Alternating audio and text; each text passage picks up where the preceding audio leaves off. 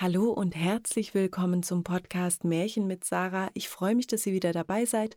Und heute gibt es kein Video, weil ich gerade ein neues Audioprogramm lerne und sonst müsste ich im Videoprogramm wieder schneiden. Und ich würde das jetzt einfach mal ganz gerne testen mit anderem Programm und einem anderen Mikrofon. Ich bin mal gespannt, was da jetzt bei rauskommt.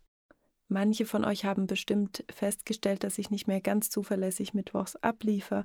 Und ähm, ja, das liegt einfach daran, dass ich gerade ein bisschen am Überlegen bin, wie das weitergeht mit dem Format, ob das ähm, ja noch Sinn ergibt oder ob ich vielleicht ähm, einen anderen Weg gehe. Da bin ich gerade ein bisschen am Überlegen. Aber bis dahin ähm, bin ich auf jeden Fall noch da und ähm, ja, halte euch auf dem Laufenden über meine Pläne. Und jetzt wünsche ich euch erstmal viel Spaß mit Till Eulenspiegel Teil 7.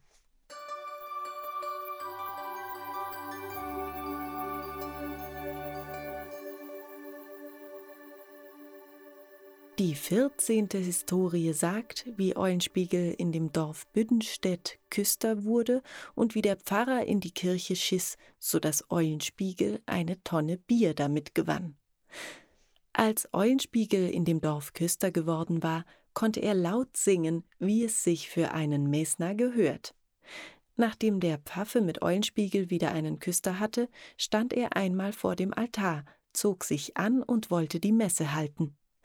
Eulenspiegel stand hinter ihm und ordnete ihm sein Messgewand. Da ließ der Pfaffe einen großen Furz, so dass es durch die ganze Kirche schallte. Da sprach Eulenspiegel Herr, wie ist das? Opfert ihr dies unserem Herrn statt Weihrauch hier vor dem Altar? Der Pfaffe sagte Was fragst du danach? Das ist meine Kirche. Ich hab die Macht, mitten in die Kirche zu scheißen. Eulenspiegel sprach das soll euch und mir eine Tonne Bier gelten, ob ihr das tun könnt. Der Pfaffe sagte, Ja, das soll gelten. Sie wetteten miteinander, und der Pfaffe sprach, Meinst du, dass ich nicht so keck bin? Und er kehrte sich um, machte einen großen Haufen in die Kirche und sprach, Sieh, Herr Küster, ich habe die Tonne Bier gewonnen. Eulenspiegel sagte, Nein, Herr, erst wollen wir messen, ob es mitten in der Kirche ist, wie ihr sagtet. Eulenspiegel maß es aus. Da fehlte wohl ein Viertel bis zur Mitte der Kirche. Also gewann Eulenspiegel die Tonne Bier. Da wurde die Haushälterin des Pfaffen wiederum zornig und sprach Ihr wollt von dem schalkhaftigen Knecht nicht lassen, bis dass er euch durchaus in Schande bringt. Die 15. Historie sagt, wie Eulenspiegel in der Ostermesse ein Spiel machte, dass sich der Pfarrer und seine Haushälterin mit den Bauern rauften und schlugen. Als Ostern nahte, sagte der Pfarrer zu seinem Küster Eulenspiegel, es ist hier Sitte, dass die Bauern jeweils in der Osternacht ein Osterspiel aufführen, wie unser Herr aus dem Grabe aufersteht. Dazu müsse er helfen, denn es sei Brauch, dass die Küster es zurichten und leiten. Da dachte Eulenspiegel, wie soll das Marienspiel vor sich gehen mit den Bauern? Und er sprach zu dem Pfarrer, es ist doch kein Bauer hier, der gelehrt ist. Ihr müsst mir eurem Magd dazu leihen. Die kann schreiben und lesen. Der Pfarrer sagte, ja, ja, Nimm nur dazu, wer dir helfen kann, es sei Weib oder Mann, auch ist meine Magd schon mehrmals dabei gewesen. Der Haushälterin war das lieb, sie wollte der Engel im Grabe sein, denn sie konnte den Spruch dazu auswendig. Da suchte Eulenspiegel zwei Bauern und nahm sie mit sich. Er und sie wollten die drei Marien sein. Und Eulenspiegel lehrte den einen Bauern seine Verse auf Lateinisch. Der Pfarrer war unser Herrgott und sollte aus dem Grabe auferstehen. Als Eulenspiegel mit seinen zwei Bauern vor das Grab kam, sie waren als Marien angezogen, sprach die Haushälterin als Engel im Grab ihren Spruch auf Lateinisch. Quem quaeritis, wen suchet ihr hier? Da sprach der eine Bauer, die vorderste Marie, wie ihn Eulenspiegel gelehrt hatte, Wir suchen eine alte, einäugige Pfaffenhure. Als die Magd hörte, dass sie ihres einen Auges wegen verspottet wurde, ward sie giftig und zornig auf Eulenspiegel, sprang aus dem Grab und wollte ihm mit den Fäusten ins Gesicht hauen. Sie schlug aufs Geratewohl zu und traf den einen Bauern, so dass ihm ein Auge anschwoll. Als das der andere Bauer sah, schlug auch er mit der Faust drein und traf die Haushälterin an den Kopf, dass ihr die Flügel abfielen.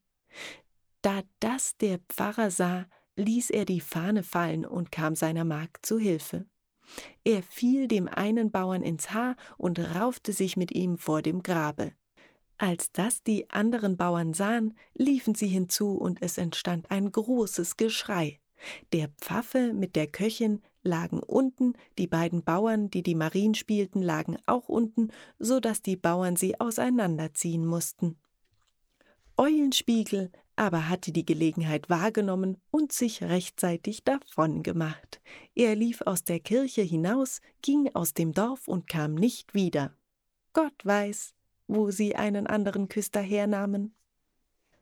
Die sechzehnte Historie sagt, wie Eulenspiegel in Magdeburg verkündete, vom Rathauserker fliegen zu wollen und wie er die Zuschauer mit Spottreden zurückwies. Bald nach dieser Zeit, als Eulenspiegel ein Küster gewesen war, kam er in die Stadt Magdeburg und vollführte dort viele Streiche.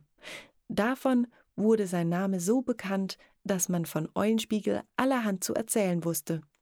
Die angesehensten Bürger der Stadt baten ihn, er solle etwas Abenteuerliches und Gauklerisches treiben.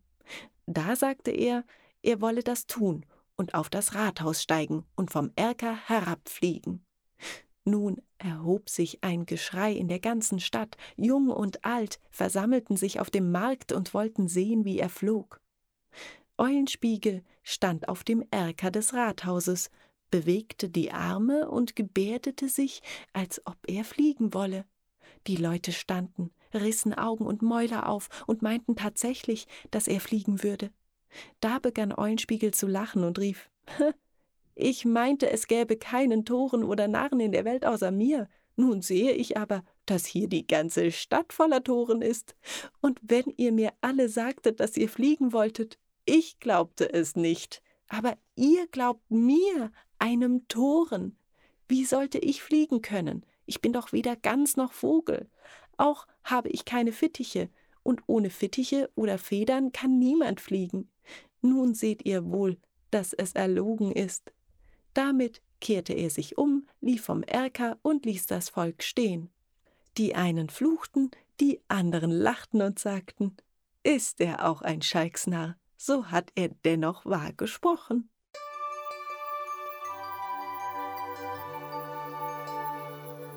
Vielen Dank fürs Zuhören. Ich hoffe, euch hat diese Geschichte gefallen und bis zum nächsten Mal.